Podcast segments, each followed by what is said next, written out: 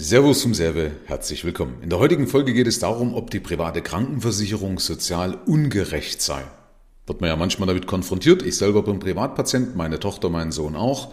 Und äh, ich hatte so eine Diskussion oder so ein Gespräch auch schon mal mit meiner Tochter, weil sie sich natürlich auch ja, sie macht sich natürlich auch Sorgen drum, ob dann andere dadurch schlechter gestellt sind, wie auch immer. Ja, und äh, finde ich ja gut, dass er also da ein bisschen über den Tellerrand hinausschaut und so ein Privileg oder wie auch immer, was es sein mag, nicht einfach so hinnimmt. Und äh, das hört man ja immer wieder auch in den Medien, also viele klagen, ja, und sagen, Mensch, bei uns äh, in Deutschland gibt es eine Zweiklassengesellschaft und dann kommen solche Sachen, ja, wir kriegen ja nicht so eine Behandlung wie die, also die werden ja bevorzugt, was übrigens auch stimmt. Ja, also das heißt, wenn du anrufst und Privatpatient bist, in der Regel kommst du eher und schneller dran. Ähm, aber jetzt will ich ein ganz wichtiges Aber eben einwerfen, warum ähm, das trotzdem gerecht ist in meinen Augen. Weil im Endeffekt bekommt ja der gesetzliche Patient oft erst die moderneren Behandlungsmethoden, weil es die Privatversicherten gibt. Also weil Ärzte querfinanzieren. Und da will ich ein Beispiel bringen von einem Freund, der ist Augenarzt und der hat beispielsweise ein Gerät anschaffen wollen mit, ich glaube 120.000 Euro hat das damals mal gekostet. Und das ist natürlich schon viel Geld. Sowas muss sich ja auch amortisieren und das übernehmen ja nicht einfach die Krankenkassen oder die gesetzlichen Krankenkassen oder weiter, sondern in der Regel äh, musst du ja, wenn du viele gesetzliche Patienten hast, dann musst du so ein Gerät kaufen und dann müssen die gesetzlichen, äh, gesetzlichen Patienten das selber bezahlen. So, wer es aber nicht selber bezahlen muss in der Regel, sind eben die Privatpatienten. Das heißt, über die fällt es dir leichter, so ein Gerät zu kaufen, weil die Ärzte ja nicht drauf getrimmt sind, Zusatzleistungen an gesetzlich Versicherte zu verkaufen.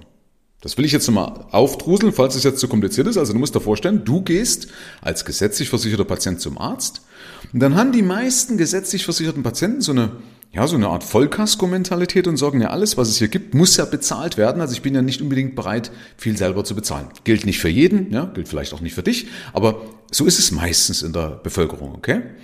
Und die Ärzte wiederum oder die äh, Arzthelferinnen, die ja mit dem Patienten zu tun haben, die sind wiederum nicht drauf getrimmt, dem Patienten was zu verkaufen.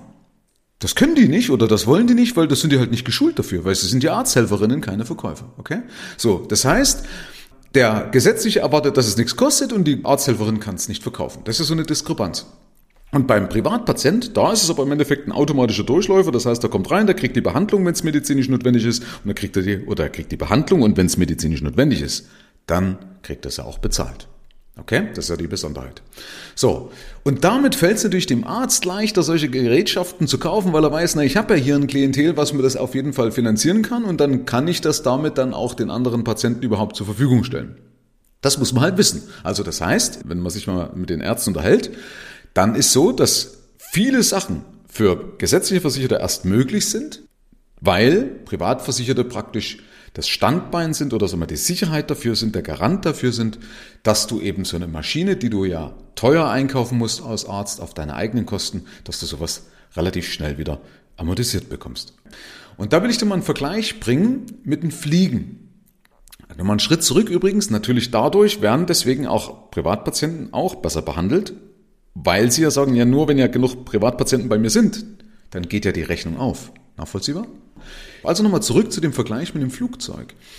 Ähm, ich bringe das, weil's, ja, weil ich als Pilot ist ja mein Hobby, aber ich weiß natürlich, dass dieser Vergleich, den ich jetzt bringe, das ist eine sehr, sehr gute Metapher, aber der hinkt. Ja, aber ich will das trotzdem bringen, weil es das schon so ein bisschen bewusst macht. Also ich will dir mal ein Beispiel bringen von einer Kalkulation bei einem Flugzeug, bei einem großen Flugzeug, nämlich einem Airbus A360. Und ich habe mal die Daten geben lassen von einem Flug nach Los Angeles. Also hier von Deutschland, Frankfurt nach Los Angeles. Einfach mal, damit du mal ein Gefühl bekommst. Und auf diese Strecke, da verbraucht der Flieger 7700 Liter Sprit pro Stunde. Ja, das ist jetzt auf die Strecke. Das variiert natürlich immer ein bisschen nach Strecke. Also du kannst dich jetzt nicht immer sagen, okay, äh, so lang fliegt er, dann braucht er exakt immer den Sprit, weil das hängt natürlich auch davon ab. Ähm, beispielsweise, wenn er viel Steigflug drin hat. Also wenn du eine kurze Strecke hast von Frankfurt nach München, dann braucht er natürlich mehr, weil beim Steigflug wird ja der meiste Sprit verbraucht, okay? Und damit hat er gar nicht lang einen langen Flug auf der, also einen langen Horizontalflug, ja, wo also normalerweise seine Reiseflughöhe erreicht und dort weniger Sprit verbraucht, sondern der steigt hoch und kann im Endeffekt gleich wieder runtersteigen. Also ne, deswegen natürlich äh, Steigflug verbraucht mehr Sprit und demnach verbraucht eine Kurzstrecke mehr Sprit. Aber wir bleiben mal bei dem Beispiel hier eben Frankfurt, Los Angeles und da ist so 7700 Liter pro Stunde. Und bei einem Literpreis von rund 2,50 Euro pro Liter, dann bist du bei ungefähr 20.000 Euro Sprit pro Stunde. 20.000 Euro Sprit pro Stunde für ein A340. Das ist ein Kleinwagen, ne? Also 20.000 Euro ist ja ein Kleinwagen. So, da dazu kommt ja noch die Kosten für die Crew, ne? Also Kapitän, Co-Pilot, die Stewardessen und Stewardess und natürlich auch das Ganze drumherum. Also alle Leute, die ja irgendwie damit beschäftigt sind, das Flugzeug zu, zu betanken, das Flugzeug zu reparieren, das muss ja auch umgelegt werden. Ähm, die Landegebühren, die Stellgebühren auf dem Flugplatz und so weiter und so fort. Und jetzt will ich dir mal einfach mal die Ticketpreise vergleichen, nämlich genau für, die, so eine, für so eine Strecke. Das ist natürlich auch immer von bis, weil das ist auch immer je, je nach Tages- und Jahreszeit und so weiter variieren die. Aber ich bringe dir hier mal einen Vergleich, der schon dem Ganzen sehr gut nahe kommt. Also, was würdest du denn bezahlen für so ein Ticket nach Los Angeles? Angeles und zwar für eine First Class. Ähm, das sind 14.000 Euro, rund 14.000 Euro, was du für eine First Class bezahlen würdest. Und die First Class nimmt ungefähr acht normale Plätze ein. Die Business Class wiederum, die kriegst du für rund 6000 Euro auf der Strecke von Frankfurt nach Los Angeles. Ja, die nimmt wiederum so ungefähr zwei Plätze ein. Also nochmal, das Top-Angebot, ja, das Prime-Angebot im Flugzeug, das ist ja die First Class mit 14.000 Euro, Business Class das sind auch schon sehr, sehr gute Plätze.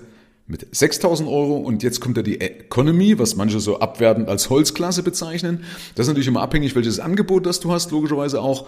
Und da, sag mal, kriegst du auch schon für 444 Euro beispielsweise mal so ein Ticket nach Los Angeles. Ähm, und jetzt siehst du mal einfach mal den Vergleich, 444 für eine Economy und 6000 Euro für eine Business Class, ja. Äh, obwohl sie ja nur zwei Plätze einnimmt, also eigentlich nur das Doppelte kosten müsste. Oder eben First Class mit acht Plätzen ja, also das Achtfache an Raum, was verbraucht wird. Bei das bisschen Essen, was du da mehr kriegst, das kostet natürlich schon was, aber lass das ein Huni kosten, ja, wenn überhaupt, nur weil du da ein bisschen Kaviar kriegst und, und ein Säckchen mehr, das kostet ja kein Vermögen, ja. Aber da bist du mit 14.000 Euro, wie gesagt, mit der First Class dabei. Und das ist so ein bisschen halt für mich eine Metapher, dass man eben sieht, okay, diese Leute finanzieren bei so einem Flug schon irgendwie auch das andere mit. Ja, wie gesagt, hinkt so ein bisschen, aber finde ich so einen guten Vergleich, um das eben zu verstehen zwischen gesetzlich und privat versichert. Okay? So, und wem das aber noch nicht reicht, weil er sagt, ja, ist ja trotzdem ein Privileg und so weiter, wie auch immer, dass man da rein kann, ja, weil ja beispielsweise in Deutschland Beamte, ne, jeder Beamte ist ja in der privaten Krankenversicherung drin, oder wenn du selbstständig bist, dann kannst du rein, oder wenn du über ein gewissen Einkommen bist, dann kannst du auch rein.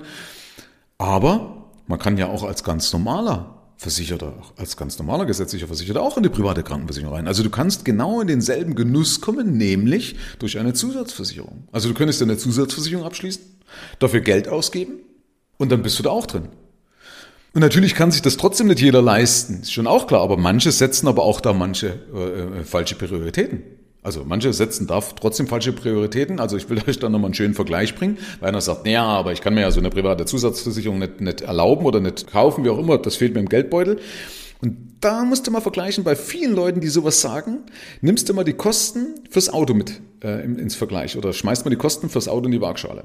Also das deutschen liebstes Kind, das Auto, da ist doch, wenn du, sagen wir mal, für 1000 Euro eine Vollkasko machst, ist für, für viele ja einfach okay. Also gerade für Fahranfänger, wenn du mal fragst, hey, pass auf, Vollkasko 1000 Euro für dein tolles Auto und sagen, ja klar, doof, aber muss, muss natürlich sein, das ist okay, ja. Wenn du aber denen sagst, hey, pass auf, du könntest für weniger als 1000 Euro, könntest du dich privat versichern, lässt genauso denselben Anspruch, genau denselben Luxus und die Vorzüge, dann würden die meisten sagen, das ist mir aber zu teuer. Ja, das heißt, im Umkehrschluss, ist bei vielen das Auto viel besser versichert als sie selbst. Ja? Nochmal Fazit. Ich finde die private Krankenversicherung nicht sozial ungerecht. Also wenn jetzt beispielsweise, wenn wir das jetzt irgendwann mal zusammenschmeißen sollten, weil die Regierung das vielleicht irgendwann macht, dann wird es eben trotzdem genug Leute geben, die sagen, ich möchte eine bessere Behandlung über Zusatzversicherungen. Das heißt auf jeden Fall, das wird nicht dazu beitragen, dass es keine Zweiklassengesellschaft mehr gibt. Also es gibt schon zwei Klassen da draußen, dessen bin ich mir bewusst. Aber der Hauptgrund ist nicht die private Krankenversicherung dann, sondern der Hauptgrund ist die Politik, die über Jahre hinweg unser wundervolles Gesundheitssystem kaputt gemacht hat. Herzlichen Dank fürs Rein und Hinhören. Ab hier liegt's an dir. Bis zur nächsten Folge. Dein Michael Serve. Schau auch gerne mal auf meiner Seite michael-serve.de vorbei. Ich freue mich, wenn du vorbeischaust.